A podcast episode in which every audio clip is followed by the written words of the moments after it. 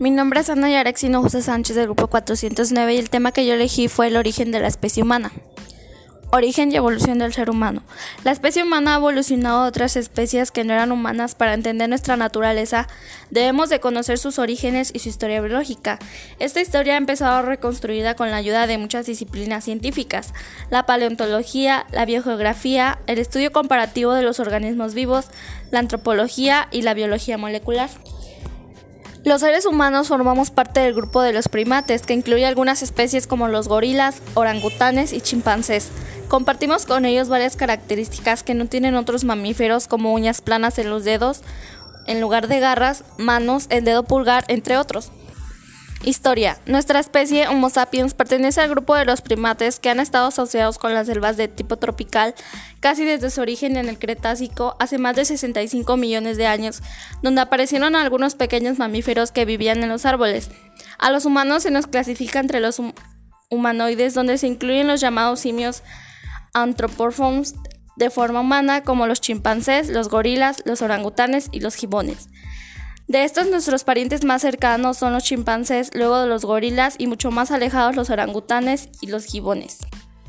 Los hominoideos florecieron en el Mioceno entre 25 y 5 millones de años atrás. Nuestro antepasado más antiguo, que fue descubierto apenas en 1994, Australopithecus ramidus, apareció entre 5 y 7 millones de años atrás en África y marca la separación de nuestro linaje de los dos chimpancés la transición. A partir de estos homínidos apareció en África el Homo erectus, el cual rápidamente se extendió hacia continentes. Se han encontrado fósiles en África, Asia y Europa, con los cuales los científicos que vivieron entre 1.8 millones y 300 mil años atrás y que probablemente usaba fuego y herramientas más sofisticadas que H. habilis. Al igual que en sus ancestros, H.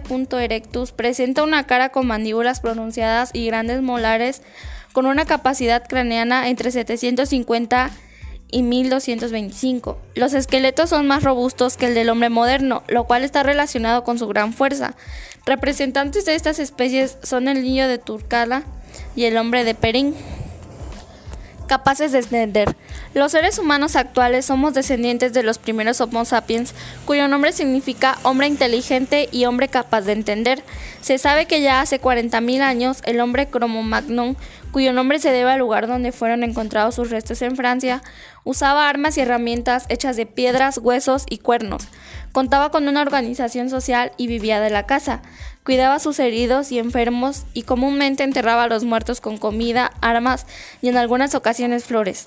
También poseía un lenguaje para comunicarse y hacía grabados y pinturas en las paredes de las cuevas, los cuales aún se conservan en algunos lugares. La cultura. Nuestros antepasados directos, diferencias no biológicas a las que podemos llamar culturales y que son típicamente humanas, como la fabricación de herramientas, el lenguaje simbólico, el saber que nos vamos a morir algún día, una organización social basada en la división del trabajo, el desarrollo de una capacidad moral y el establecimiento de relaciones afectivas más profundas y variadas. La cultura es una característica que incluye también a las instituciones políticas y sociales, el arte, la ciencia y la literatura, y en general todas las creaciones de la mente humana. Así se habla de la evolución cultural, una manera superorgánica de evolución y que en las últimas milenias ha debido en el modo dominante de la evolución humana. La evolución cultural se debe tanto a los cambios culturales como a su herencia. Y bueno, esto fue todo del tema que yo estaba explicando. Muchas gracias.